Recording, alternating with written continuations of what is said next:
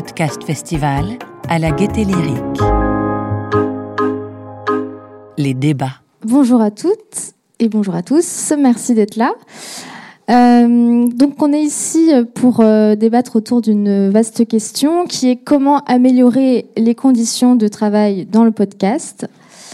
Euh, donc autour de moi, euh, vous avez Circe Liénard avec le t-shirt blanc, euh, qui est bénévole à la Clameur Social Club. donc la Clameur Social Club, c'est une association qui est basée à Bordeaux, qui existe depuis 2020. Et vous en êtes la référente administrative et financière. et vous nous expliquerez comment et pourquoi la Clameur veut devenir une coopérative et ce que ça peut apporter en termes de conditions de travail. Euh, Sarah Lou Lepers, donc là-bas. Euh, vous êtes journaliste, euh, autrice de podcast et également au bureau de l'association Profession Pigiste, où, bon, je vais te tutoyer, tu es la référente podcast, donc ça tombe bien. et Joël Renez, à ma gauche, coprésident et fondateur de Binge Audio et président du PIA PIA, le syndicat des producteurs audio indépendants. Alors, il y a encore quelques personnes qui arrivent.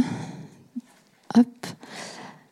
Euh, donc, si on pose aujourd'hui la question de comment améliorer les conditions de travail dans le podcast, c'est qu'elles ne sont pas aussi bonnes euh, qu'elles devraient l'être. Euh, c'est un constat qui a été fait notamment l'année dernière dans plusieurs articles.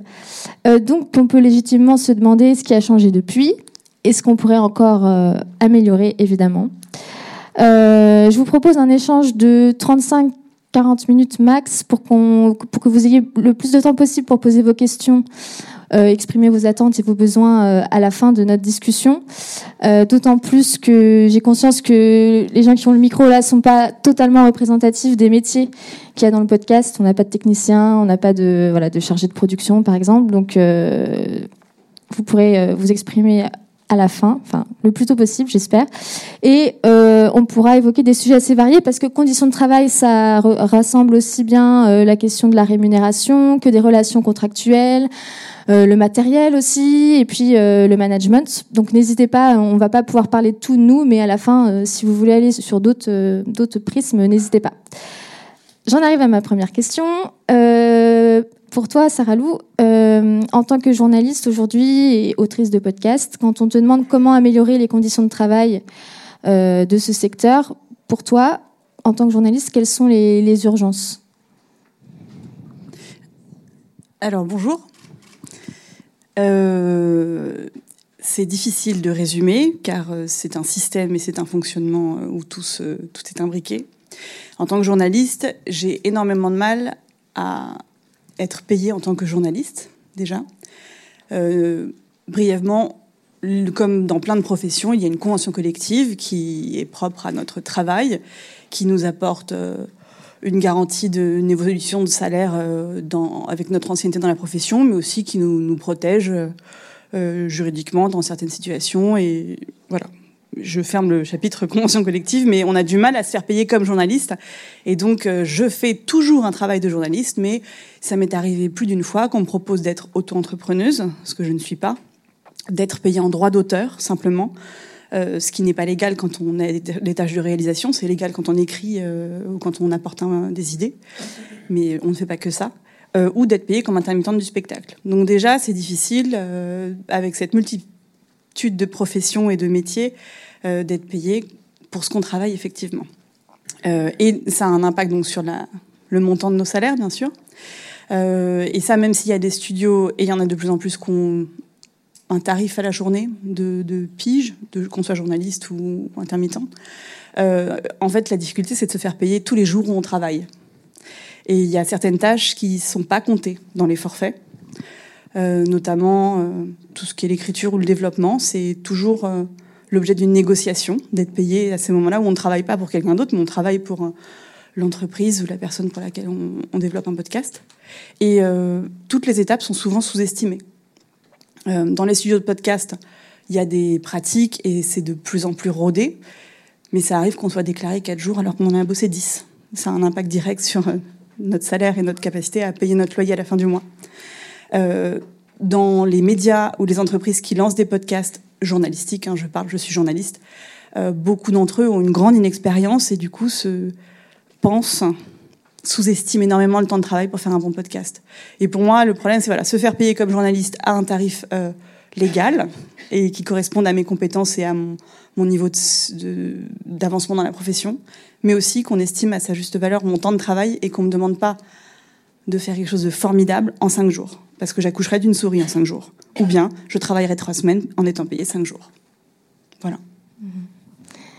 Et toi, Circe, euh, quand on te demande comment améliorer les conditions de travail dans le podcast, tu penses à quoi en premier? Euh, alors, du coup, avec euh, la clameur, euh, nous, sur l'amélioration des conditions de travail, on essaye de d'avoir un peu une troisième voie. Enfin, je pense que Sarah Lou a bien résumé un petit peu toutes, les, problématiques. et pour, pour moi, j'ai vraiment souligné la question du travail gratuit. C'est pour moi la, plus importante en plus de la précarité. C'est aussi que cette précarité est assez souvent induite euh, enfin induite par euh, par le fait que on va pas payer toutes les tâches. Il y a certaines tâches qui vont pas être valorisées et notamment euh, on parlait de, par exemple de la technique ou où, y a, où les tâches bah, justement de de support un petit peu à la création vont souvent être sous-estimées ou sous-valorisées. Et du coup, je ne sais pas si c'est maintenant que je présente la clameur ou si on un va peu un peu plus tard. voilà. Mais du coup, pour moi, vraiment, la question du travail gratuit et sous-estimé, euh, enfin, du travail sous-estimé, elle est, elle est centrale, euh, elle est centrale là-dedans. D'accord. Euh, Joël, je me souviens que en 2021, tu avais dit que les producteurs devaient questionner leurs pratiques dans un but d'amélioration, avec une responsabilité collective. Est-ce que tu peux nous dire depuis quelles pratiques euh, vous avez questionné? Euh, Est-ce que certaines euh, ont été abandonnées? Est-ce que d'autres ont été améliorées? Alors,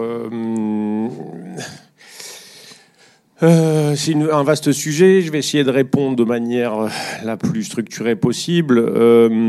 alors, je ne vois pas à quoi tu fais référence quand tu parles de pratiques qui auraient été abandonnées, mais euh, je vais essayer de, en gros, de, répondre à la, question de quelles pratiques on favorise. Alors, pour répondre à cette question centrale qui est comment améliorer les conditions de travail dans le podcast, euh, on pourrait tenter, et c'est pas ce qu'on va faire au, au, PIA, le syndicat des producteurs audio indépendants. Je rappelle, on regroupe une trentaine de sociétés de production ou structures, y compris associatives, ayant une activité de production professionnelle.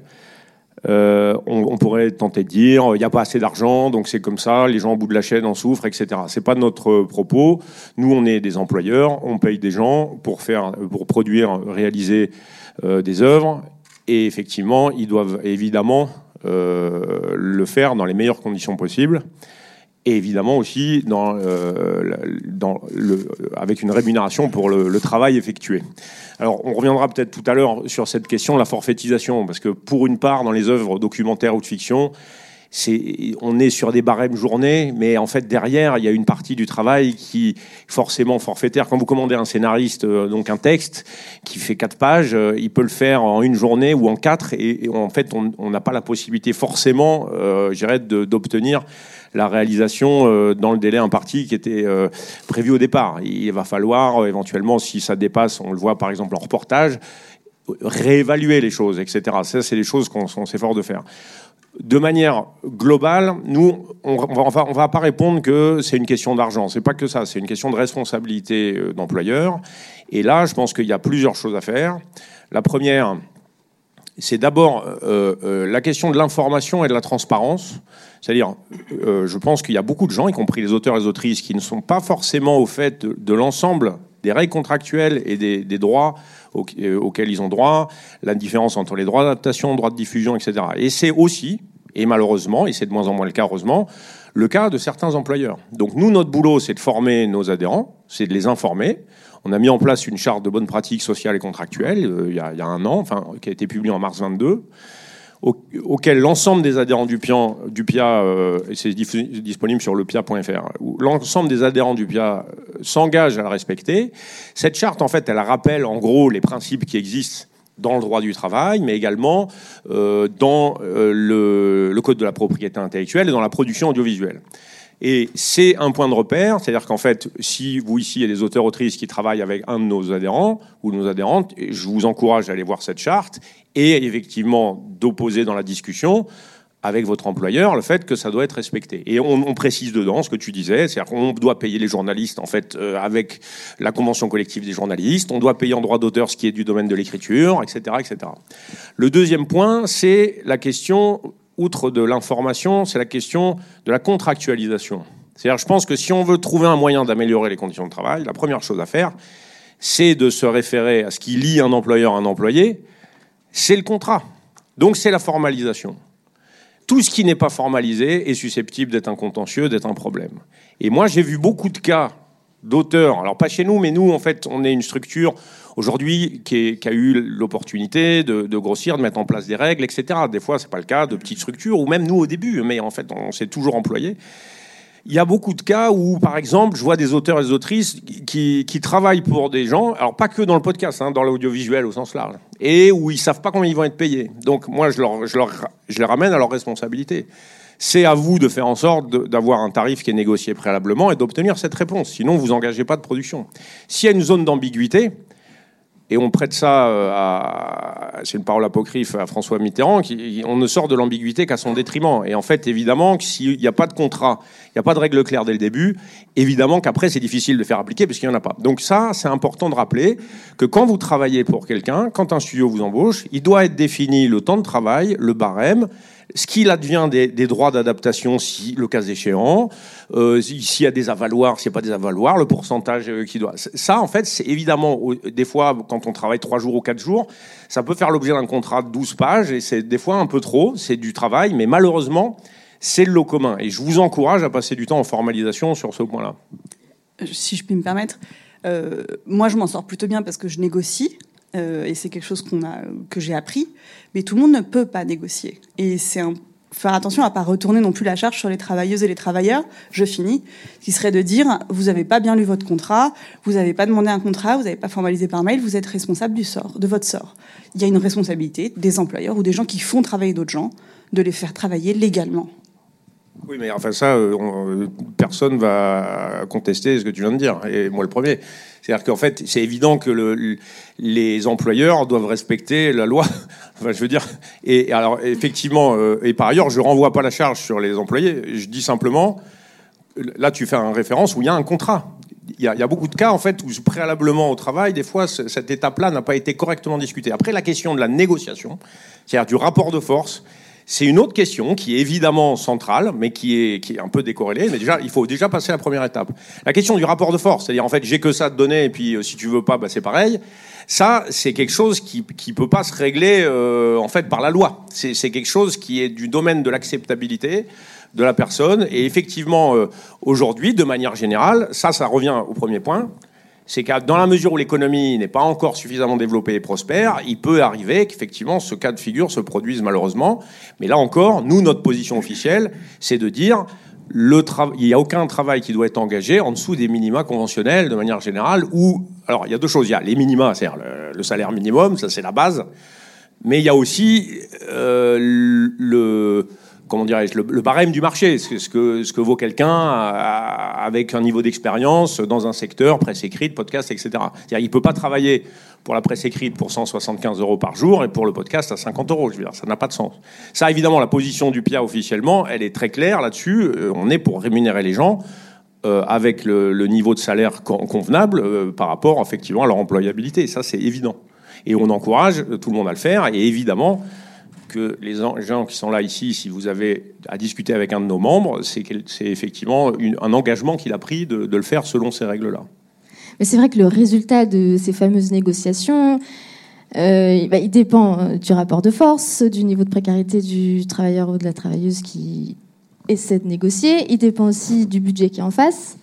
On va pas se euh, la, plupart des entreprises de podcast aujourd'hui euh, ne font pas de profit, euh, mais c'est pas une raison pour pas payer les gens au salaire qu'ils méritent. C'est encore une fois, nous, on n'est pas une entreprise encore profitable. on génère pas des marges colossales. Euh, on engage en fonction des projets euh, des rémunérations. Je prends le cas de Binge Audio, euh, des rémunérations qui sont celles de l'audiovisuel. On, peut payer des auteurs 10 000 euros bruts pour des travaux documentaires où ils travaillent pendant plusieurs mois dessus. Je veux dire, c'est deux choses différentes. Le fait que l'économie soit celle-là et le fait que les gens soient payés. Il faut évidemment jamais rentrer là-dedans. Et alors après, je précise un point qui est important parce qu'on parle aussi de travailleurs indépendants. Et c'est effectivement ceux qui sont les plus fragiles dans la discussion. Il y a aussi, euh, d'abord, certaines structures, au-delà de 11 euh, salariés, sont censées avoir un CSE. Nous, on a un CSE à Binge Audio, on, on, l'a réuni 27 fois depuis qu'on existe. Il se réunit tous les mois, le dernier vendredi du mois, avec les représentants du personnel. Et ces représentants, ils représentent aussi les intermittents et les pigistes. Donc c'est aussi un moyen euh, de faire entendre et d'améliorer les conditions de travail dans le dialogue. Justement, puisqu'on essaie de trouver des solutions, parce que la question c'est comment améliorer. Euh, est-ce que l'organisation collective des travailleurs et des travailleuses du podcast, c'est un paramètre important pour pouvoir faire avancer les choses? Euh, Est-ce qu'il faudrait un, syndicat des, auteurs, des autrices du podcast Est-ce que, est-ce que la profession pigiste, c'est un mode d'organisation collective qui est efficace aujourd'hui pour, euh, pour faire avancer les choses, sur des cas individuels par exemple, ou pas?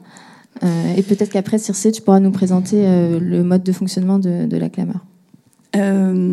J'attire l'attention sur le fait que la majorité des autrices et des auteurs qui travaillent dans le podcast sont indépendants, comme dit Joël, c'est-à-dire soit pigistes, soit précaires en CDD, CDDU, soit auteurs, soit auto-entrepreneurs. Donc c'est euh, ce, n'est pas le public le plus euh, en situation de se syndiquer parce que c'est difficile en fait de se mettre en avant. De, de c'est un, vrai risque en fait. Et après c'est pas propre au podcast.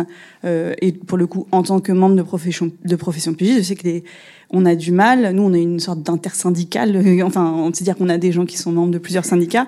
Les pigistes, les précaires sont moins bien défendus que les personnes en poste. Euh, bah, parce que, enfin, c'est un cercle vicieux. Quand on est en poste, on est protégé, on, on syndique, on ouvre plus, euh, on, on, prend plus la parole, et nous, bah, on est moins en situation de le faire. Euh, après, voilà, moi, je suis là. Hein. Je, je, prends le risque, je prends la parole.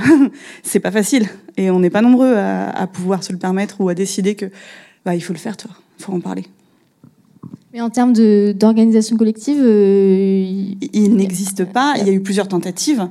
Euh, mais on, a, il y a plusieurs métiers vraiment, et c'est pour ça que moi je suis, ok, je suis journaliste, je suis pigiste, euh, je défends cette convention collective, et on peut exercer dans plein de médias différents sous cette convention collective là. Euh, ensuite, euh, je ne peux pas résoudre les problèmes des, des, des métiers que je n'exerce pas. Ok. Euh, oui, un point là-dessus. Il n'existe pas aujourd'hui et nous, on le déplore, le Pierre, on est un syndicat d'employeurs, il n'existe pas de syndicats d'auteurs, de podcasts et d'autrices. Bon. Euh, on le souhaite. Nous, à titre personnel, enfin, la position officielle du, PIA, c'est de, de dire, on le déplore, parce qu'évidemment, dans les discussions, on a besoin d'un interlocuteur. Maintenant, il ne nous appartient pas de l'organiser. C'est aux auteurs, aux autrices de se regrouper, effectivement, dans les difficultés qu'a mentionné Sarah Lou, pour le faire. Euh, dans, par exemple, le documentaire et le reportage de télévision et de cinéma, il y a une guilde qui s'appelle la Garde, euh, la guilde des auteurs de, de reportages et d'auteurs-réalisateurs de reportages et de documentaires. Ils n'ont pas de collège audio, mais par exemple, ils pourraient. Ils se sont posés la question, on les a rencontrés. Pour l'instant, c'est encore un peu tôt, etc. il est possible, et donc eux, ils, mènent des discussions avec les syndicats de producteurs audiovisuels et de cinéma sur des questions de minima, euh, de barème, euh, de, conventions collectives, etc. Donc c'est important. Nous, en tout cas, on l'appelle. C'est-à-dire qu'on euh, dès qu'il y a une structure qui a le statut de syndicat, c'est-à-dire pas de collectif, d'association, de syndicat, nous, on sera ravis de discuter avec cette structure pour pouvoir mettre en place des choses. Et deuxième point, c'est que tu as cité la convention collective des journalistes. Il ne faut pas oublier que la majorité des emplois se font selon la convention aujourd'hui en podcast. Hein. en tout cas, les adhérents du PIA relèvent de la convention collective de la production audiovisuelle. Euh, parce qu'il n'y a pas de, Enfin, on a pris celle qui était le plus à même de définir nos métiers. Et cette convention ne définit pas forcément tous les métiers du podcast. C'est aussi un des sujets, les conventions collectives. Et c'est des sujets, nous, qu'on suit en tant que syndicat d'employeurs. Oui, Circe. Euh, bah, ça pose un petit peu un souci en fait de dire que un syndicat, enfin qu'il faut que ce soit absolument un, syndicat qui soit l'interlocuteur privilégié quand c'est euh, une, une profession qui passe principalement par des indépendants. Euh, on le voit dans, dans, par exemple, dans le sujet de l'ubérisation, c'est un sujet que que je suis depuis longtemps. Euh, la, la question, par exemple, des des premières mobilisations sont toujours passées par des collectifs euh, plutôt indépendants avant de passer par des syndicats, parce que les syndicats euh, ont pas pris tout de suite la mesure parce qu'ils voyaient les travailleurs comme des indépendants. Et du coup, c'est toujours un souci de voir euh, de demander que ce soit absolument un, une certaine forme qui correspond assez peu aux, formes d'organisation des, indépendants. Donc, sur, je peux répondre à ça. le, encore une fois, je ne veux pas opposer les collectifs et les syndicats, ça il m'appartient pas de le faire. Et évidemment, toutes les formes d'organisation collective euh, sont euh, nobles et louables et nécessaires. Euh, je dis juste que pour mettre en place des accords représentatifs, il y a la nécessité d'avoir un statut spécifique qui est celui du syndicat. Mais encore une fois, il ne m'appartient pas euh, de gérer ça. Et euh, il existe, nous on discute au sein par exemple du CSE de Binge Audio avec un représentant du personnel qui est délégué syndical d'une centrale. Enfin qui voilà. Mais c'est pas forcément la seule manière. Euh, il y a aussi des collectifs. Il aussi, on a discuté par exemple avec le PIA, avec le SAV Podcast, qui était un collectif d'auteurs et d'autrices. Tout ça, c'est. Mais pour mettre en place des barèmes et des discussions, au sens légal, il y a la nécessité d'avoir ce statut. Ça ne signifie pas qu'on peut rien faire sans, hein, encore une fois. Euh, je pense que c'est pas facile d'être à la place de Joël Renès aujourd'hui parce qu'on s'adresse un peu tous. mais, mais il y a un acteur qui n'est pas présent, effectivement, euh, ce sont des syndicats. Euh, il existe le SNJ, la CGT, enfin SNJ, CGT pour les journalistes, mais pour les autres professions aussi. Euh, il y a eu des articles dans Mediapart, Télérama. C'est étonnant que les syndicats euh, ne se soient pas emparés de ce sujet, n'aient pas contacté les personnes qui ont témoigné, euh, parce qu'en fait le, le, le travail, euh, il est là, il est fait, euh, et on n'a pas forcément, on ne devrait pas avoir à créer notre propre syndicat en tant que travailleur précaire. On devrait pouvoir être soutenu par des structures qui existent déjà. Euh, et en l'absence de ces démarches et de ces structures, euh, bah, parler entre employeurs et salariés, ça se fait. Moi, c'est quelque chose que je fais régulièrement. Et, je suis souvent étonnée de savoir que quelque chose que j'ai pu obtenir auprès d'un employeur euh, n'est pas accordé aux autres salariés de l'entreprise. Et il y a de la discussion, il y a du bon sens. Et bah, en fait, sauf que quand les personnes ne viennent pas demander leurs droits, on, réapplique un truc pas forcément légal. Mais il y a un sujet qui est les règles au sein d'une entreprise et les euh, les, négociations qui peuvent se faire entre les permanents et enfin la direction et puis les permanents et intermittents, grosso modo, c'est-à-dire les règles de gouvernance, de contractualisation, etc. Euh, ça, c'est propre à l'entreprise et il y a des textes de loi qui le définissent. Et j'ai cité le CSE, qui est, à mon avis, mais c'est effectivement pour les entreprises de plus de 11 salariés, de plus de 11 salariés, donc c'est pas toutes les entreprises de podcast. Euh, c'est des règles qui existent et euh, qui sont opposables et que, euh, évidemment, par exemple, dans le cas que tu cites, si tu obtiens des concessions qui ne sont pas appliquées à d'autres, tu as les moyens de saisir le, le, le représentant du personnel s'il y a un CSE dans l'entreprise. Bon, s'il n'y en a pas, évidemment, c'est sûr que c'est plus compliqué. Ça ramène à la question de la défense des intérêts euh, des, des, salariés au sein des, des petites structures. Et après, il y a la question collective, c'est-à-dire ce à quoi l'ensemble des employeurs s'engagent de manière générale. Ensuite, derrière, évidemment, le PIA, c'est un syndicat d'employeurs, c'est pas une holding, on n'a pas de, lien hiérarchique avec les sociétés pour vérifier qu'elles appliquent. Donc ensuite, ben, ça veut dire qu'il faut, il faut appliquer avec les moyens de pression dont vous disposez qui sont effectivement pas légion. Hein. En cas de contentieux, ben, il y a euh, des juridictions. Et euh, en cas de, on va dire de désaccord, normalement, c'est effectivement là, euh, c'est là où il y a une vulnérabilité, parce que souvent, euh, bah, dans une petite structure avec des, gens précaires, la discussion, il n'y a, pas de marge de manœuvre qui sont colossales, malheureusement. C'est effectivement, c'est là où la, la voie collective, c'est-à-dire le fait de regrouper de votre côté l'ensemble de ces points pour l'opposer à les, les collectifs d'employeurs, est aussi une des voies.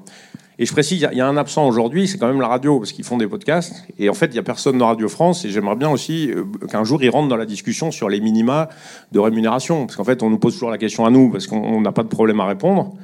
Mais euh, aller poser la question des gens qui font des documentaires euh, à la radio aujourd'hui, sur la façon dont ils sont payés, ce serait intéressant aussi. Oui, de manière générale aussi dans les médias de presse qui se mettent à produire des podcasts, c'est plus ou moins partout à moyen constant avec des gens employés en CDD et si, si ça marche, euh, tant mieux pour eux, mais si ça marche ouais. pas, au revoir. Quoi. Pas toujours, il y a aussi des gens ouais. en CDI, dans, dans, dans, la presse écrite, aux échos parisiens, vous avez des gens qui sont en CDI. Ça dépend où, mais voilà. Et mais du coup, ça, parce qu'on a pas mal parlé des, des statuts, des syndicats, etc. Pour moi, en fait, tout ça, ça a d'autres implications euh, sur l'organisation du travail en général et la pression qui repose sur les travailleuses et les travailleurs du podcast on a vu qu'il y a un aspect financier qui est lié au tarif horaire, au mode de rémunération et au temps de travail euh, estimé et donc payé. Mais il y a aussi beaucoup de surmenage dans cette profession. Euh, au départ, on découvrait ce que c'était que le podcast et toutes les implications que ça avait et le temps en plus, par exemple, que la radio, que ça prenait, parce qu'il y a des tâches qui ne sont pas les mêmes qu'à la radio euh, ou qui sont inhérentes au long format, qui est quand même légion dans le podcast. Enfin, plus long qu'une minute trente, j'entends, parce que je viens de la radio. Euh, et en fait, ce qu'on voit, c'est une vague de burn-out dans les médias qui produisent des podcasts et dans les studios de podcasts ces deux dernières années. Alors, c'est quelque chose. Il y a des questions sur le monde du travail en France, particulièrement aussi sur le monde du travail du journalisme.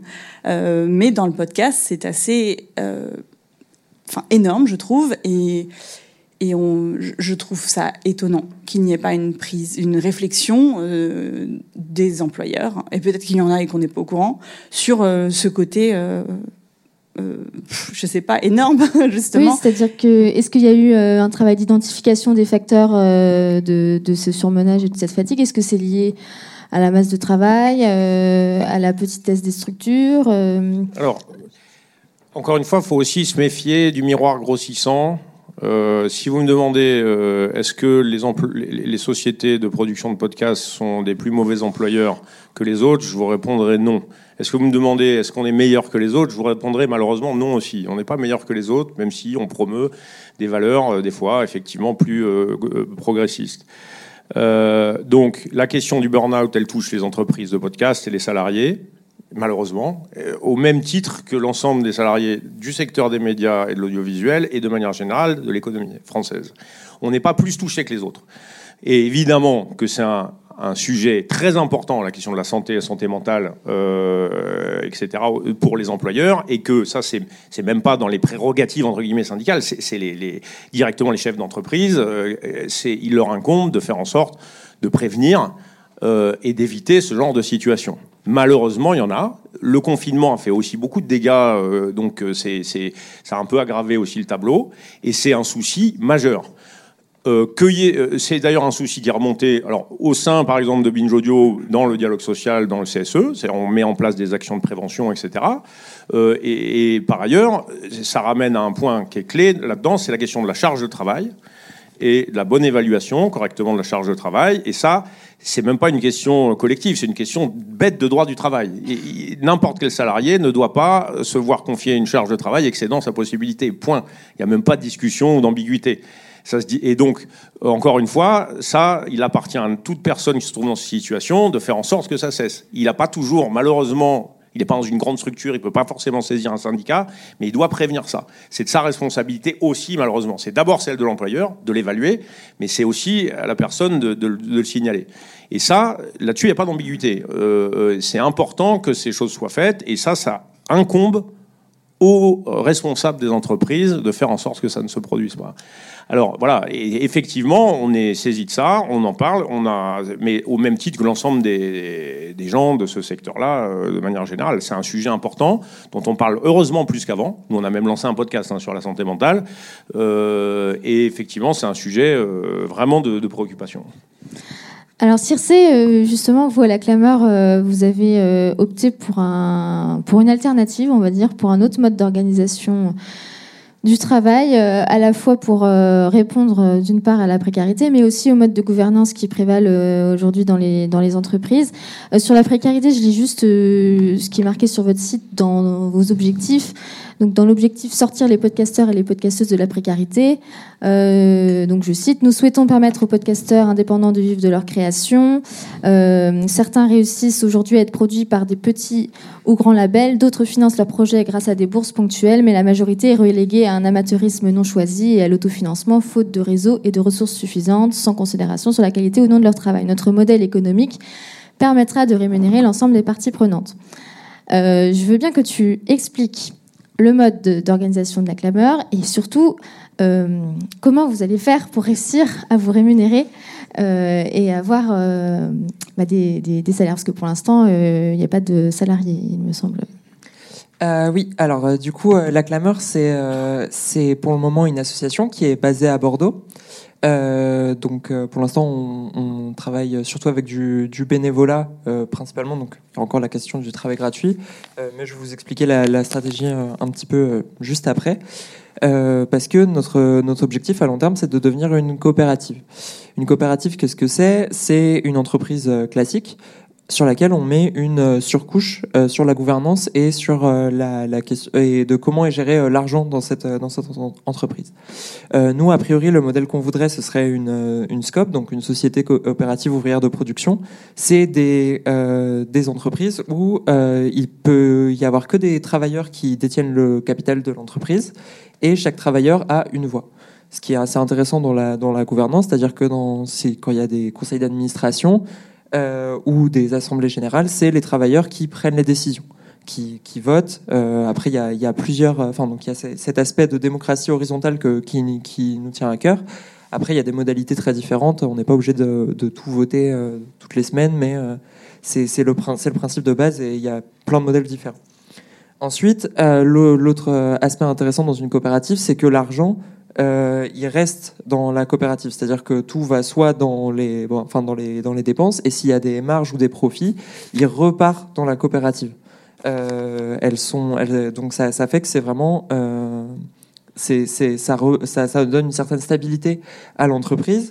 Et euh, surtout, comme c'est les salariés qui, qui, qui vont prendre les décisions collectives, bah finalement, cet argent un peu ce- enfin ce profit il est il est remis à profit soit de l'institution enfin soit de l'organisation où on va décider euh, de tel ou tel podcast mais ou alors on peut aussi décider d'augmenter les salaires. Ce qui est encore plus facile vu que chaque travailleur a une voix Euh, pour les conditions de travail c'est un peu plus simple euh, de enfin c'est euh, pardon je suis pas très clair En fait, Mais- pour, pour, pour prendre la décision de comment on réinvestit l'argent, Voilà, les travailleurs, on leur voit, donc, donc ça peut être décidé d'aller vers les salaires Voilà. ou, autre. Mais alors, vous avez de l'argent? Alors, on a de l'argent. Euh, du coup, on s'est, bah, du coup, euh, on s'est lancé en fin 2020. Euh, Il y a eu une première campagne d'adhésion. Donc là, en fait, 2020-2021, ça a été vraiment commencer à constituer un peu notre équipe, notre notre noyau, et à prendre les, les grandes décisions, les grandes orientations qu'on avait. On s'est pas facilité la tâche. On a notamment décidé que nos podcasts seraient pas financés avec de la publicité. Déjà, ça, ça enlève une source d'argent. Euh, et du coup, 2022, ça a été, euh, enfin, c'est encore euh, l'étape où on est en train de définir notre euh, notre modèle économique. On a eu nos, premières, enfin, on a eu, on avait déjà eu quelques contrats, mais là, on a commencé à systématiser ça. Donc, pour produire des podcasts, vu qu'on n'utilise pas la publicité, on utilise plutôt des, des, en, en fait, on valorise les podcasts autrement, soit en en amont avec du coup plus euh, des partenariats. Par exemple euh, dans, on a un podcast sur l'extrême droite euh, qui est euh, fait en partenariat avec la CGT en fait on va leur produire un hors série c'est ce qui nous permet de financer le reste de, de, de la production de la, de la saison. Et, euh, et du coup c'est avec un syndicat euh, qu'on s'est associé mais il n'y a pas de la, la publicité comme, comme dans beaucoup de podcasts l'autre euh, et, et l'autre aspect de notre modèle économique, c'est qu'on va aussi euh, du coup tenter de valoriser euh, nos podcasts, valoriser financièrement nos podcasts, par exemple avec une avec beaucoup d'écoutes publiques. Par exemple, euh, on a eu euh, une série d'écoutes publiques euh, au musée d'Aquitaine, au musée de La Rochelle pour le pour le podcast. Euh, la couleur de l'art et ce qui ce qui permet en fait de, donner une durée de vie au podcast plus longue et en fait un financement plus sur long terme. Et c'est aussi ça que c'est aussi là où l'aspect coopératif est important parce que du coup, euh, on va pouvoir essayer de, de, de décider ensemble quelle, quelle durée de vie on veut pour, pour le podcast et, à quel moment ça, ça va être. Par exemple, s'il y a des podcasts qui nous tiennent à cœur, qu'on va qu'on pense que collectivement on a envie de les porter, on va pouvoir essayer de le valoriser sur un temps beaucoup plus long euh, et pas forcément dépendre de- d'un d'un budget et d'un revenu publicitaire euh, initialement. Et, euh, et du coup, on espère en 2023 d'avoir euh, du coup des, premiers salariés. Euh, on, je suis en train de, on est en train de finir les budgets avec l'équipe administration finance, donc je n'ai pas envie de donner des chiffres pour pas, enfin, qui, sont encore en train d'être décidés, mais mais du coup, du coup, pour l'instant, c'est un chemin qui est long, qui est lent, mais mais c'est aussi, on a décidé de partir vraiment de la base pour pour garder en fait cet aspect de, de gouvernance et le, le construire tout, tout au long de de l'aventure. On aurait pu, par exemple, je sais pas, faire un crowdfunding dès le début et avoir un peu une, une manne financière mais on préfère vraiment être déjà solide sur nos bases, euh, se prouver que ce modèle économique euh, fonctionne, et ensuite on pourra changer, euh, changer d'échelle. voilà. Et en tant qu'association et donc future coopérative, est-ce que vous avez la volonté de porter une voix aussi dans le débat public sur les conditions de, travail dans le podcast, justement pour, pour porter une voix, alors pas forcément là dans, un système de représentativité organisé. Euh, mais est-ce que ça fait partie aussi de vos, de vos prérogatives? Bah alors, nous, la voix qu'on veut porter, c'est la voix de l'alternative, de dire bah, c'est possible de faire euh, un peu autrement que les, que les autres studios, euh, bah, du coup, de par exemple, pas recourir à la, à la publicité puis d'être en coopérative, ou du coup, c'est les, les différents travailleurs qui, qui peuvent qui peuvent euh, valoriser ça. On est en train de réfléchir à aussi comment on peut intégrer des, travailleurs indépendants. Après, on connaît notre rôle. Euh, forcément, on va, être employeur. Et, euh, dans ce cas-là, bah, oui, on aimerait bien avoir un CSE. Il y aura des syndicats, j'espère, il y aura des syndicats à la clameur. Et ce sera un rôle, différent. Donc, on, on essaye de pas sortir de, ce rôle-là. Mais vraiment, nous, ce qu'on, veut, c'est prouver qu'il y a, il y a aussi notre alternative et que on, ça peut pas enfin de sortir du modèle de des studios plus ou moins gros qui euh, qui euh, font vivre euh, des indépendants qui s'en sortent plus ou moins bien avec une précarité qui varie en fait selon selon les, compétences et l'employabilité de chaque salarié. Enfin travailleur. Est-ce que c'est pas aussi une renonciation enfin une manière de dire ça marche pas, ça, ça peut pas être mieux euh, dans, le système actuel. Euh, donc on, arrête de se battre dans le système euh, qui est, qui est, qui est à l'œuvre avec les studios et le système des travailleurs indépendants et on dépense beaucoup d'énergie à côté pour, pour tenter de, de proposer une alternative. Ben, les... Je pense que c'est bizarre de voir ça en renonciation parce que bon vu, tout, enfin vu, tout le travail qu'on accomplit nous évidemment tout, tout ce qu'on va faire on, aimerait bien aussi que de, pouvoir euh, capitaliser sur cette expérience et pour que d'autres euh, dire bah regardez on a fait ça on a fait ces choix ces choix là et du coup d'autres puissent monter leur studio. Et après une, euh, renonciation non je pense justement que montrer qu'il y a une autre enfin qu'il y a une alternative que les choses peuvent être autrement c'est aussi donner de la force enfin donc idéalement je sais pas, par exemple, dans, dans deux ans, de dire euh, qu'il y en a, il y en a qui, qui, ont, qui vont avoir marre de négocier à chaque fois euh, face à un employeur, de dire, bah, en fait, il y a une autre possibilité, c'est on va choisir ensemble, collectivement, euh, et du coup, au lieu d'être indépendant et de négocier à chaque fois à chaque contrat, tu, tu peux rejoindre la clameur et ça va être un, un autre modèle. Merci de représenter ça très clairement.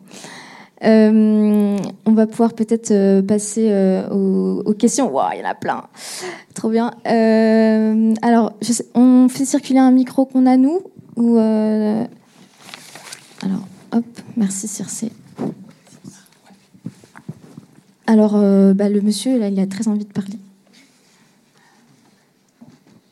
Bonjour, je suis Pablo Iquel, journaliste et secrétaire général adjoint du SNJ CGT. Je connais bien Sarah Lou, puisque j'étais aussi euh, membre du CA de profession pigiste pendant une dizaine euh, d'années.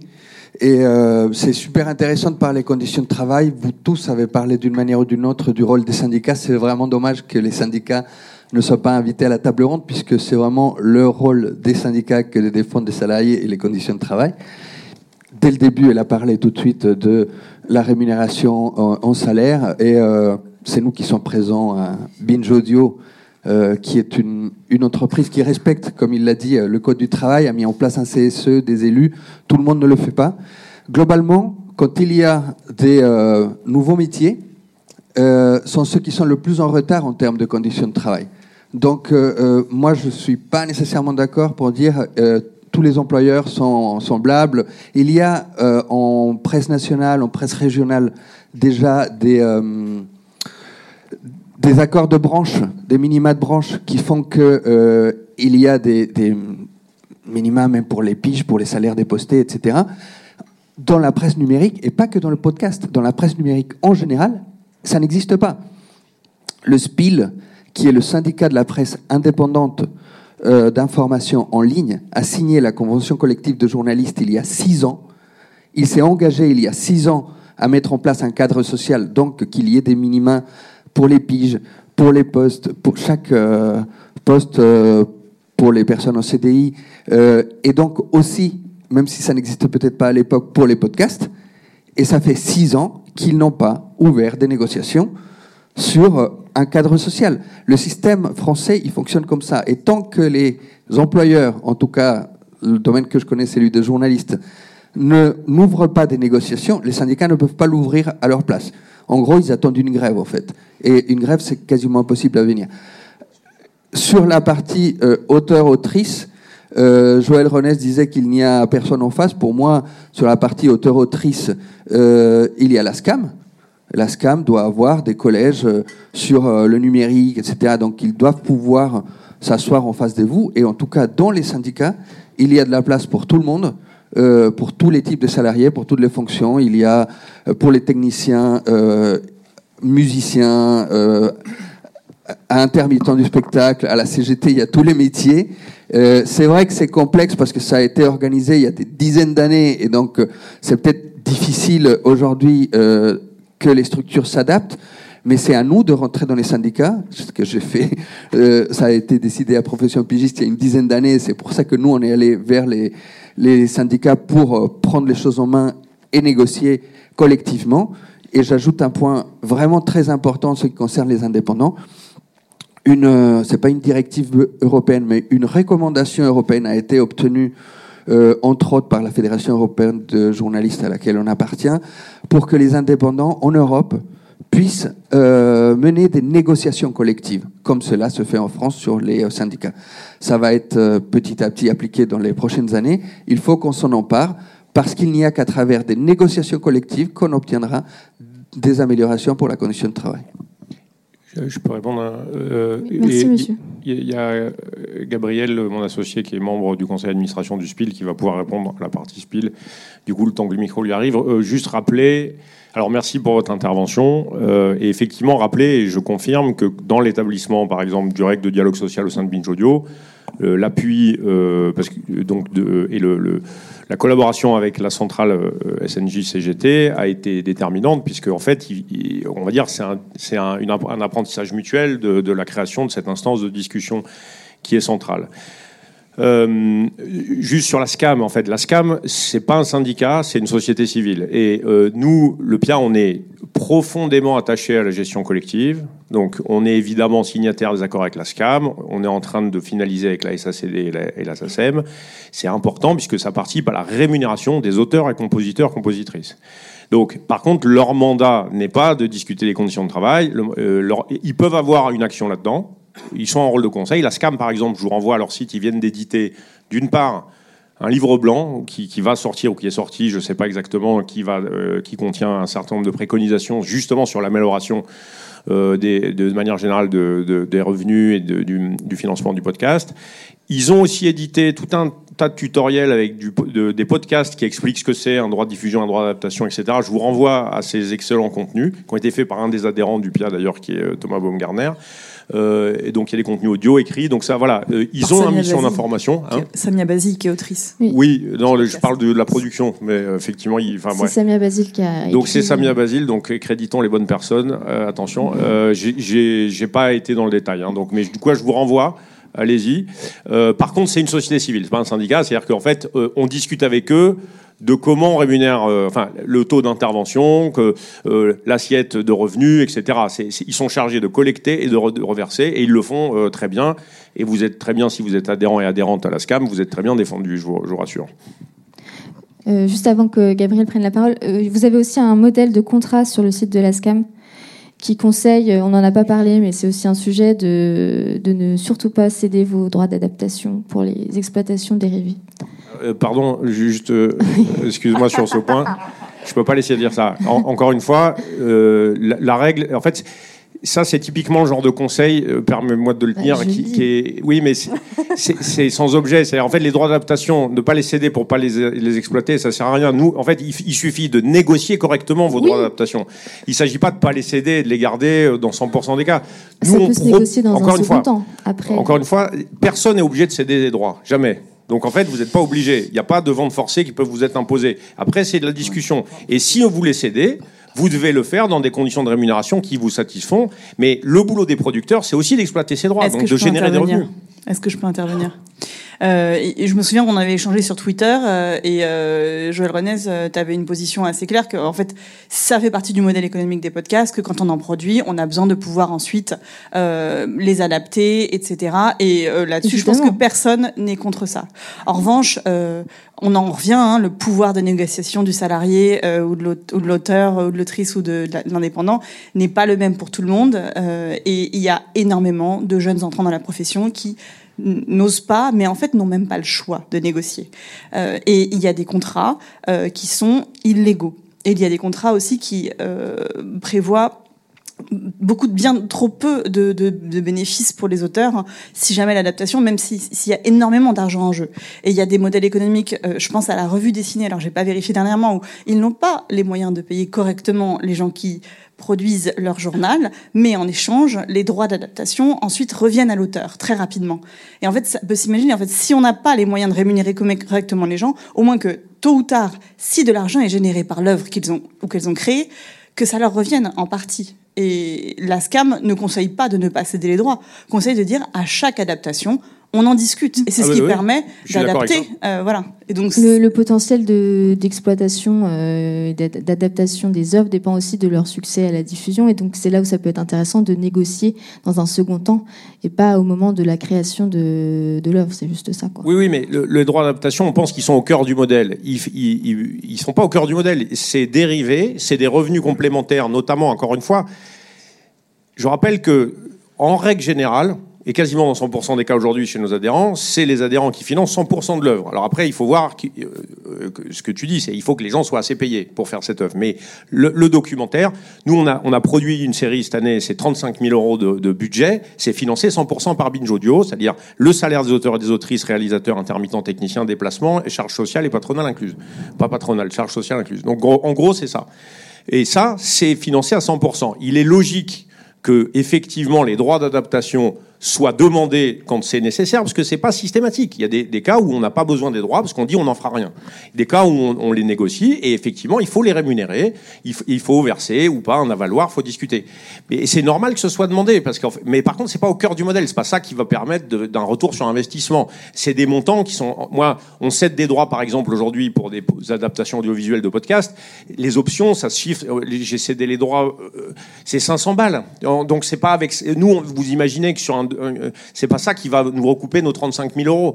Encore une fois, par contre, c'est important que ce soit négocié dans des, des conditions de transparence et que effectivement les auteurs et les autrices soient associés au succès. Et après, je rappelle, c'est attention, tout ce que je disais. parce qu'en fait, on pense que céder les droits, c'est s'en départir et qu'après on touchera rien. Non, on cède les droits d'adaptation, c'est-à-dire la partie qui est donnée à la personne qui a financé l'œuvre. Mais après, derrière, l'auteur en question, il peut être associé à une nouvelle œuvre et on peut, il peut avoir un nouveau contrat. Bah, et S'il avec- travaille à nouveau, il sera payé à Voilà, nouveau. Effectivement, on parle Ouais. plus d'adaptation. Ouais, ouais. Alors, on va pas y passer une demi-heure. J'aurais pas dû lancer le sujet. Euh, oui, oui, bah oui. Alors, rapidement, parce que du coup, il y a déjà quelqu'un de Binge Moi, je Audio. suis Gabrielle Boyer-Charles, euh, cofondatrice de Ouais. Binge Audio et euh, membre du bureau du SPIL, dans le syndicat de la presse indépendante d'information en ligne, euh, pour réagir à la remarque de SNJ-CGT sur le fait que le SPIL n'a pas négocié de grille sur la presse en ligne. Pour expliquer, le SPIL a- applique, enfin les adhérents du SPIL sont tenus d'appliquer dès le départ la convention collective des journalistes pour les emplois de journalistes, comme d'ailleurs nous le demandons au sein du PIA. Et le, il n'y a effectivement historiquement pas de grille, euh, de, ni classification ni grille pour euh, les métiers de la presse en ligne parce que euh, étaient, euh, ils étaient nouveaux dans l'histoire de la presse. Et vous savez que les, les grilles en fait dans la presse sont par famille de presse, euh, presse nationale, presse régionale, presse spécialisée, etc. Un certain nombre d'adhérents du SPIL d'ailleurs appliquent déjà euh, ces grilles. Et par exemple, il y a, il y a beaucoup d'adhérents qui sont de la presse pro et qui appliquent les grilles de la FNPS, donc de la presse spécialisée. Le, le chantier euh, de la d'une classification pour euh, le- la presse en ligne et la presse indépendante, parce qu'il y a un travail là-dessus, est actuellement en cours. Et euh, je peux vous assurer, étant au bureau du SPIL, qu'il y a une concertation interne en ce moment, euh, à commencer par la classification, et donc le sujet avance. Une autre question. On me l'a déjà dit le, 14 février à l'Assemblée nationale. Allez, Je- on je- passe à une autre question. Euh, alors, il y a la dame là devant. Au deuxième rang, euh, à gauche, dans votre sens.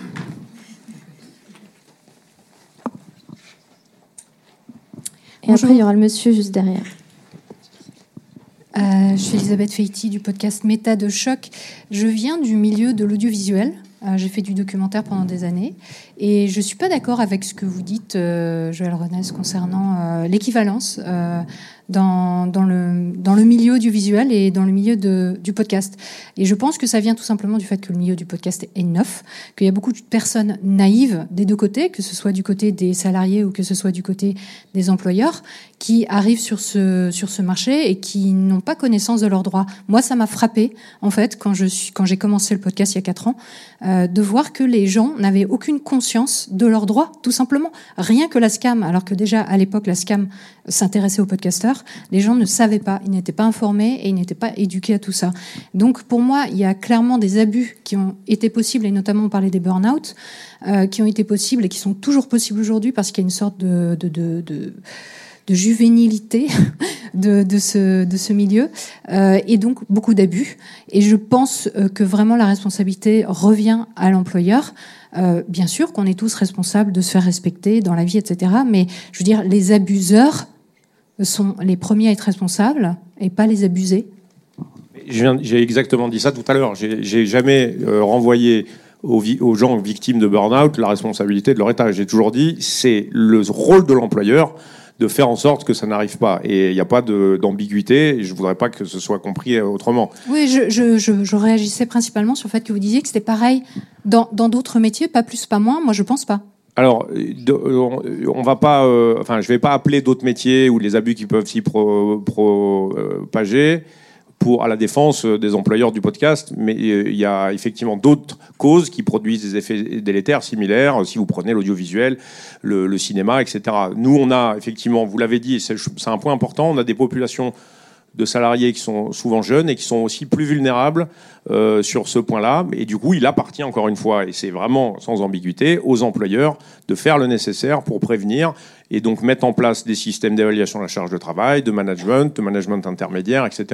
Là, il n'y a pas d'ambiguïté. Il n'y a pas d'équivalence. Je dis, on est touché de la même manière sur d'autres formes, mais on n'est pas pire que les autres. Il n'y a pas de, de cas systémique du podcast, enfin en tout cas c'est mon point de vue, qui amènerait à dire que tous les gens qui travaillent dans le podcast sont en situation de danger euh, sur, sur un, plus importante que le reste de, de des médias et de l'audiovisuel.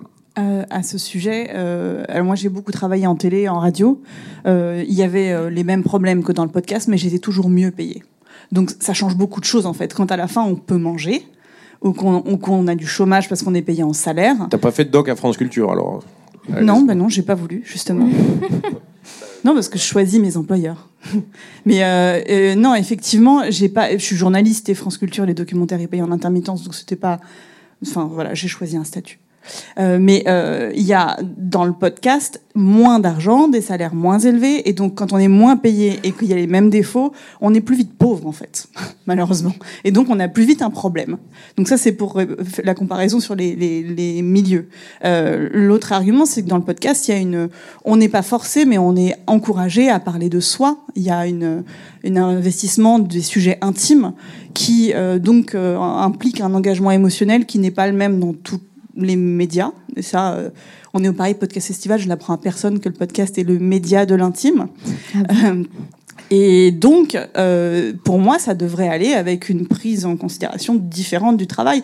Ce sont des auteurs et des autrices qui parlent de ou d'elles de sujets intimes. Et donc, ça paraît logique qu'il devrait y avoir une façon différente de travailler ou une prise en compte de la santé mentale un peu plus forte. Euh, ça, c'était les deux remarques que j'avais à faire là-dessus. J'ai une dernière chose à ajouter, et je rebondis sur ce que vous disiez, madame. La jeunesse euh, des travailleuses et des travailleurs du podcast, qui est réelle. Euh, non seulement euh, parce que c'est un nouveau média que les journalistes euh, plus âgés ne maîtrisent pas forcément. Il y a un tas de compétences qu'on a aujourd'hui quand on est plus jeune, mais aussi parce qu'il y a beaucoup de turnover. Donc comme les gens sortent beaucoup de ce milieu, les nouveaux rentrent, etc. Et c'est ce qui aussi maintient des prix bas. Et je vous invite à adhérer à Profession Pigiste, ou en tout cas à parler entre vous, à vous donner vos salaires, à demander aux gens combien ils sont payés. C'est un grand mouvement en ce moment aux États-Unis, notamment sur Twitter, de donner son salaire. Euh, Et vous allez découvrir qu'il y a des gens qui sont bien payés et que vous avez le droit de demander plus d'argent. Et le jour où tout le monde demandera et où, euh, sera au courant de ses droits, ça ira mieux. Je ne dis pas que ça doit remplacer l'engagement des employeurs et que nous sommes responsables des prix que nous acceptons. Mais déjà, si vous vous renseignez et que vous vous demandez conseil à des gens, euh, ça sera moins difficile. Mais ça reste dur. Je souscris le point sur la question de l'intime euh, et de l'exposition de soi comme risque psychosocial important et qui est largement sous-évalué euh, et qui fait partie des prises en compte récentes. Juste, je voulais juste terminer pour Ouais, dire que la, après, on- la juvénilité dont je parlais, c'était surtout la juvénilité du, du, du, du- du domaine en fait du podcast. Oui. C'est vrai qu'il y a aussi une population plus jeune, mais ce que je voulais dire, ce qui est très symptomatique aussi, c'est par rapport aux droits négociés par la SCAM. Aujourd'hui, c'est particulièrement scandaleux que les droits d'auteur ne soient pas reversés sur une diffusion planétaire de podcasts qui sont gérés comme si ce n'était pas des œuvres, comme si ce n'était pas des contenus. Donc ça aussi, ça en fait partie et on l'a pas dans le domaine de Euh, je vois pas de quoi vous voulez parler. Ben, je parle des droits, euh, par exemple, quand un, un- un podcast est diffusé sur Spotify. Donc c'est un, un des symptômes de cette jeunesse, de cette euh, euh, naissance d'un d'un nouveau marché entre guillemets, qui du coup fait qu'il y a des acteurs qui en profitent, en fait, profitent sur le dos des, euh, des créateurs, que ce soit du côté de la production, que ce soit du côté de la diffusion. J'aimerais qu'on puisse prendre d'autres questions. Euh, Il y avait monsieur qui était juste euh, Juste le temps que le derrière. micro. euh, ouais, a- et ensuite il y aura une dame plus haut et un monsieur au milieu, et après on arrêtera. Je, vou- je voulais aussi parler de justement de par rapport à l'intime. Euh, un autre avantage de- du coopérativisme, euh, c'est que en fait, quand on va porter des, enfin quand on mentionne l'intime et notamment de- quand, quand ça parle de politique ou d'un, euh, du vécu des discriminations ou de la domination, euh, ça permet aussi que en fait euh, cette, euh, enfin la, valeur qui est créée par ça et, euh, par, par le podcast euh, reste dans l'entreprise et soit pas accaparée par euh, des actionnaires, des patrons qui vont bah, plus souvent être des CSP+, plus souvent des blancs et plus souvent des hommes. C'est aussi un autre aspect pour euh, gérer collectivement euh, une, une coopérative. Ça permet aussi de politiquement, en tout, cas, de gérer entre nous euh, cet aspect de l'intime, mais ça remplace pas aussi les risques euh, psychosociaux de, de parler de l'intime et que le projet soit, soit intimement personnel. Bonjour à tous, j'interviens très vite. Du coup, moi je suis euh, Louis Duruflé, le cofondateur du studio Flamboyant, c'est un studio de podcast indépendant dans le nord de la France et euh, euh, tout, jeune studio de podcast. Et justement, par rapport à la juvénilité du, domaine, etc., je pense que c'est important en tant qu'employeur d'avoir aussi une exigence par rapport à ça. La relation est nécessairement inégalitaire entre employeur et employé.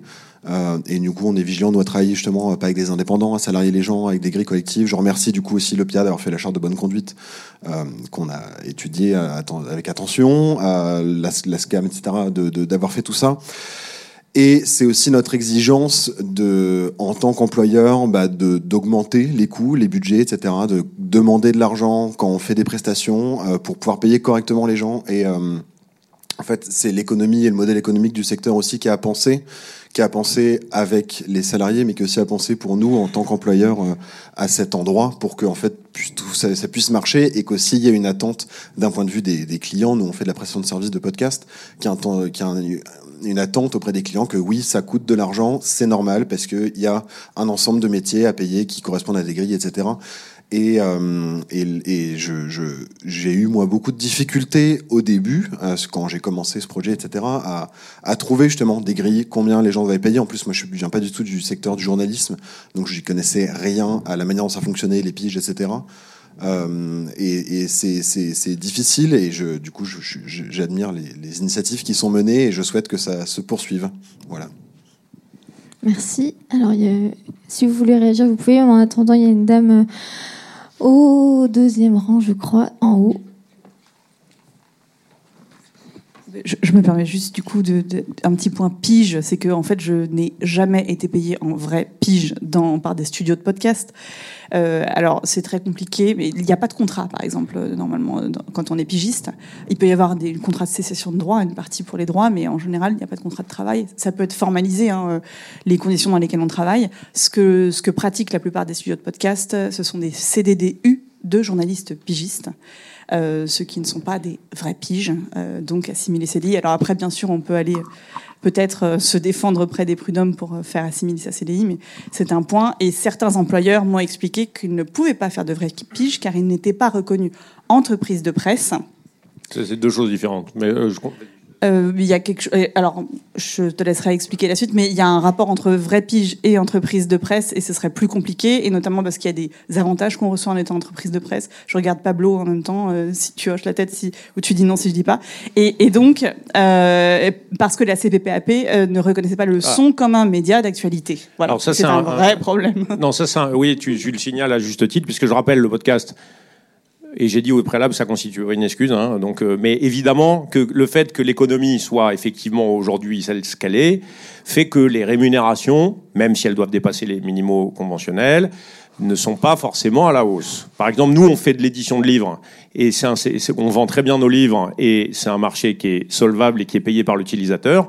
Euh, et ben, les autrices euh, et les auteurs ont sur les, de, de 12 à 25 de droits d'auteur, ce qui est évidemment très, très euh, au supérieur à la norme. Mais c'est un marché en fait qui est prospère et dans lequel il y a des marges. Sur le podcast, c'est effectivement différent. Donc, mais ça constitue pas une excuse. Sur la question, en fait, on n'a pas de CNC sur les, les œuvres documentaires ou fiction parce qu'on n'est pas image qui bouge, donc c'est pas du cinéma, c'est pas de l'audiovisuel, et on n'a pas d'aide à la presse ou de, de statut CPPAP parce qu'on n'est pas sous forme écrite. Sur ces deux points, c'est un des combats du PIA de s'engager à ce que ça change? Et on travaille avec l'ensemble des interlocuteurs. Et du côté presse et CPPAP, c'est en train de bouger. Néanmoins, avec le gouvernement actuel, on discute, ils sont, euh, on sent que ça demande aussi que le gouvernement, mais aussi que les professionnels qui composent le CPPAP, qu'il y a un consensus, c'est compliqué. Mais en tout cas, on pousse vers ça pour être euh, pour, pour les entreprises de podcast qui font des contenus euh, d'information, parce que c'est pas le cas de toutes, euh, soient reconnus éventuellement. Nous, en tout cas, on n'a pas besoin d'avoir le statut CPPAP pour payer les journalistes en pige ou pour employer des journalistes ou pour appliquer la convention collective de la presse. Nous, Binge Audio, on a on relève de la convention collective de l'audiovisuel, le code euh, NAF, je sais plus combien, et on applique par ailleurs, donc c'est pour la plupart des métiers, notamment les ingessons, etc. Et on applique la convention collective des journalistes avec le 13e mois, la prime d'ancienneté, etc. Et on paye les gens en pige, euh, ou on les embauche aussi en interne. Je rappelle, on a trois, quatre journalistes en fait euh, à plein temps au CDI au sein de Binge Audio, et ils bénéficient de la carte de presse parce que le la commission de carte de presse a encore un autre, euh, une autre structure qui lui reconnaît euh, le, le- le statut de journaliste pour les gens qui font du podcast, contrairement à la CPPAP. Donc, ce que je veux dire, ça c'est important de le rappeler. Il pourra jamais vous être opposé que le fait que ce soit pas une entreprise de presse ne permet pas de payer en pige. Ça c'est sûr et certain. Et effectivement, Vous payez en pige, en vrai pige, Oui, on paye assimilé en- CDI. oui, on paye en vraie pige. Aussi- On paye aussi sous d'autres formes, ça dépend les œuvres. C'est-à-dire, ça dépend le statut, ce qui a été négocié, ça dépend. euh, voilà, euh, il y a des auteurs de documentaires qui sont pas payés en pige, qui sont payés en CDDU, qui sont payés en, en droit d'auteur, et il y a des journalistes qui souhaitent avoir des piges ou des, euh, des, des contrats de journalistes qui sont payés selon le statut du journaliste. Tout à fait. Ouais, ouais. Et on a des, des permanents journalistes CDI qui euh, effectivement sont journalistes, c'est marqué sur leur fiche de paye et qui euh, on applique le 13e mois et tous tous les avantages afférents. Les pigistes sont des CDI aussi. Oui, alors oui, d'accord, si tu veux. Oui, mais ça, c'est c'est à partir du moment où ils sont en emploi récurrent. Il y a des fois, nous, on travaille avec des journalistes sur une durée de quatre jours, donc il n'y a pas de notion de récurrence et de et de permanence. C'est pas la même chose que quelqu'un qui fait une chronique en radio toutes les semaines, euh, voilà, où lui, effectivement, la, ou elle, la question de la de, enfin, ça, ça peut être effectivement, ce statut peut être euh, appliqué, quoi. Alors, j'ai le droit de dépasser un peu, donc on va prendre encore deux questions. Madame, allez-y. Bonjour, je suis euh, créatrice du podcast Ainsi va la vie et je voudrais juste vous relater une expérience que j'ai eue il n'y a pas très longtemps qui m'a laissé perplexe justement sur la valeur du travail. Euh, j'ai proposé euh, un projet à une fondation qui faisait un appel à projet et dans ce cadre-là, il y avait un budget à proposer. Donc moi, j'ai une expérience, une longue expérience de production dans l'audiovisuel. Je sais ce que c'est que faire un budget et donc d'estimer le temps de travail en recherche, en déplacement. Il y avait pas mal de voyages, il y avait beaucoup de gens à rencontrer, etc. Donc j'ai fait un budget qui était réaliste. Et euh, donc là, j'ai eu une discussion après coup avec les, membres euh, de, de cette fondation qui me disaient votre budget était trop élevé. J'ai un podcast que j'autoproduis, donc je leur ai dit mais il était évident que, enfin après c'est une question de discussion, mais euh, la, la valeur de, de, de, la dotation n'aurait pas été effectivement couvrant l'intégralité de, du, travail, mais le reste, je l'aurais effectivement autoproduit. J'aurais mis ça, c'était mon temps de travail, etc. Et du coup, j'ai été très, très hum, interrogée sur effectivement quand euh, il y a des il y, a, un travail documentaire de fond sur des euh, sur des œuvres de cette nature-là. Euh, avoir comme comme retour euh, c'est trop cher, alors que le travail établi est important et que c'est une demande d'un travail documentaire de fond. Euh, ça m'a vraiment laissé perplexe sur euh, le financement de cette de ce travail et, euh, et de comment est-ce que les acteurs se positionnent parce que effectivement quand on considère qu'un qu'un voilà que qu'un podcast documentaire euh, avec des déplacements etc peut pas être supérieur à je sais pas 8000 euros moi ça enfin dans la professionnalisation je trouve ça très interrogeant quoi. Est-ce voilà. que je peux... Merci Madame. Euh, juste pour qu'on on gagne du temps, il y aura une dernière question au milieu, là, le monsieur avec le masque. Merci. Et comme ça, pendant ce temps-là, on peut répondre à Madame. Euh, pour moi, vous mettez le doigt sur quelque chose de, de clé, euh, c'est que beaucoup, beaucoup d'entreprises et de gens ne, ne voient pas du tout combien peut coûter un podcast et sous-estiment considérablement. Et effectivement, euh, c'est très courant que les gens viennent avec un budget de 5 ou 10 000 euros pour quelque chose qui vaut 30, 40, 50 000 euros. Euh, et euh, il y a un, il faut un truc que moi je dis souvent, il faut apprendre à dire non aussi. Euh, parce que peut-être que tous les podcasts ne sont pas bons à faire. euh, et on, sinon, on apprend à ses dépens. On dit pas non, on le fait, et puis on se dit à la prochaine fois, je le ferai pas. Mais et on a tous besoin de le faire pour ça. Et on a tous, malheureusement, moi aussi, euh, il y a des projets que j'ai faits où je me suis dit, bah, bon, j'ai appris des choses, mais j'ai des problèmes d'argent. Et c'est tout à votre honneur de compter votre temps de travail et d'annoncer un budget qui correspond à ça. Et on devrait toutes et tous le faire. En indication de barème, c'est compliqué de faire un travail documentaire dans des conditions professionnelles en dessous de, de, de 20 000 euros de l'heure cumulé, c'est-à-dire c'est l'ensemble, en fait, c'est une moyenne, c'est l'ensemble des frais et des dépenses, incluant les salaires et les charges, associés en fait à une production, donc euh, y compris aussi des moyens internes si c'est une structure complète permanente, etc. C'est compliqué de descendre en dessous, c'est un ordre de grandeur. Ça signifie pas que c'est la norme, on peut faire moins cher ou bien sûr plus cher. Et il y a des entreprises qui euh, mobilisent le bon budget aussi, euh, et des fondations aussi. Donc il n'y a pas que, euh, c'est pas que la jungle non plus. Il y a des, en fait, il y a aussi un manque de, de connaissance de ce médium et de, du travail que ça implique. Et on, on explique. Et puis si les gens n'ont pas les moyens, ils n'ont pas les moyens. Monsieur. Oui, bonjour. Ah, bah, excuse-moi. Allez-y, allez-y, pardon. Euh, J'avais pas vu. Et, et, du coup, pour, euh, je, je, pense encore, euh, c'est très important de parler avec les gens du, du temps que ça prend et comptabiliser le travail. C'est génial parce que, bah, en tant que référente administrative, euh, et c'est moi qui fais beaucoup de devis, euh, bah, en fait, l'estimation du temps de travail, elle est clé dans justement dire oui ou non à un projet.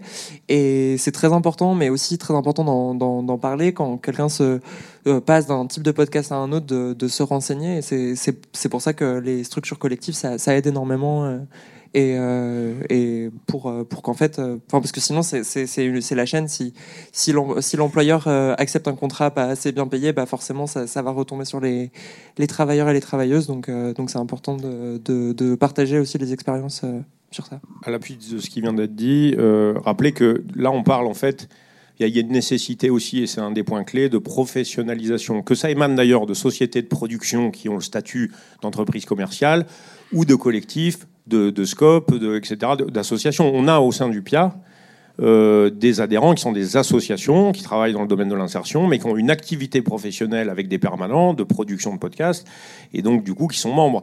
Euh, je veux dire, la forme de la société commerciale n'est pas la seule légitime, il y a d'autres formes, et ce qui est important, c'est la question professionnelle qui est là-dedans.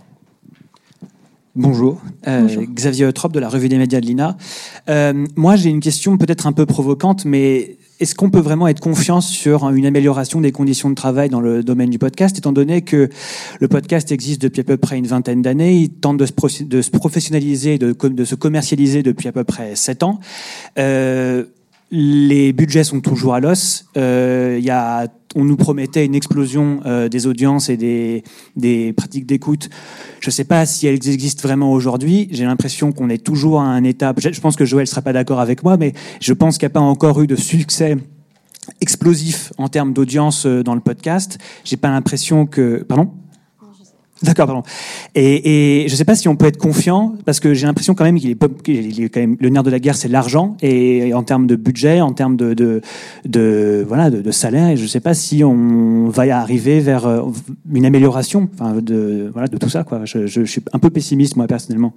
Tu, fais référence à un point qui est la question du marché, etc. Donc oui, non, je suis pas d'accord. Je peux. Enfin, l'étude de l'Institut CSA et Avas présentée ici hier euh, montre qu'il y a une stagnation, une stabilité de la proportion de gens qui écoutent des podcasts. C'est-à-dire c'est 32%, 33 euh, l'an dernier, 32 cette année. C'est-à-dire il n'y a pas de nouveaux auditeurs, auditrices de podcasts. En tout cas, c'est stable. Ça, euh, c'est sans, il n'y a pas de contestation. Par contre, dans le volume d'écoute des podcasts, c'est évidemment en forte augmentation. Nous, parmi les adhérents du PIA, la plupart des, des gens, des, des, éditeurs, ont, vu une augmentation entre plus 20 et plus 60% de leurs écoutes. Donc, euh, ça progresse en nombre de podcasts écoutés. Voilà, c'est juste pour donner une indication sur le marché. Et après, euh, parmi les podcasts, euh, de, en tout cas des gens qui sont adhérents, il y a là-dedans des podcasts qui sont des best-sellers, euh, des blockbusters. Euh, si vous prenez le cas des couilles sur la table, par exemple, c'est plus de 20 millions d'écoutes cumulées. On a vendu 85 000 livres. Ce que je veux dire, c'est que ça reste des phénomènes massifs qui sont, euh, qui sont du domaine du mainstream presque. Donc il y a effectivement ces cas-là. Mais évidemment, c'est pas euh, l'ensemble du secteur. C'est quelques cas qui indiquent qu'il y a aussi des usages massifs, il y a aussi des, choses qui font des gros succès. Euh, voilà, ça ne signifie pas que ça représente tout, hein, tout le secteur. C'est un secteur, évidemment, qui progresse doucement de manière constante, année après année. Si on prend les chiffres d'affaires de nos entreprises et les audiences, c'est une progression régulière euh, qui ne s'est pas démentie depuis 7-8 euh, ans. Pour appuyer ce mot euh, doucement, et on arrête, mais, euh, mais vous devez le savoir, il y a l'Observatoire du podcast qui a été lancé en tout début d'année, qui a eu sa première réunion seulement le 14 octobre. Et si j'ai bien compris, leur planning, euh, l'économie du, podcast, c'est le troisième axe qui va être euh, qui va être observé, et à partir seulement du, mois de mai 2023, entre mai et septembre. Donc voilà, donc ça va ça va doucement. Et je suis désolée, il faut vraiment qu'on arrête. voilà. Euh, merci à toutes et à tous, et bonne journée. Merci beaucoup.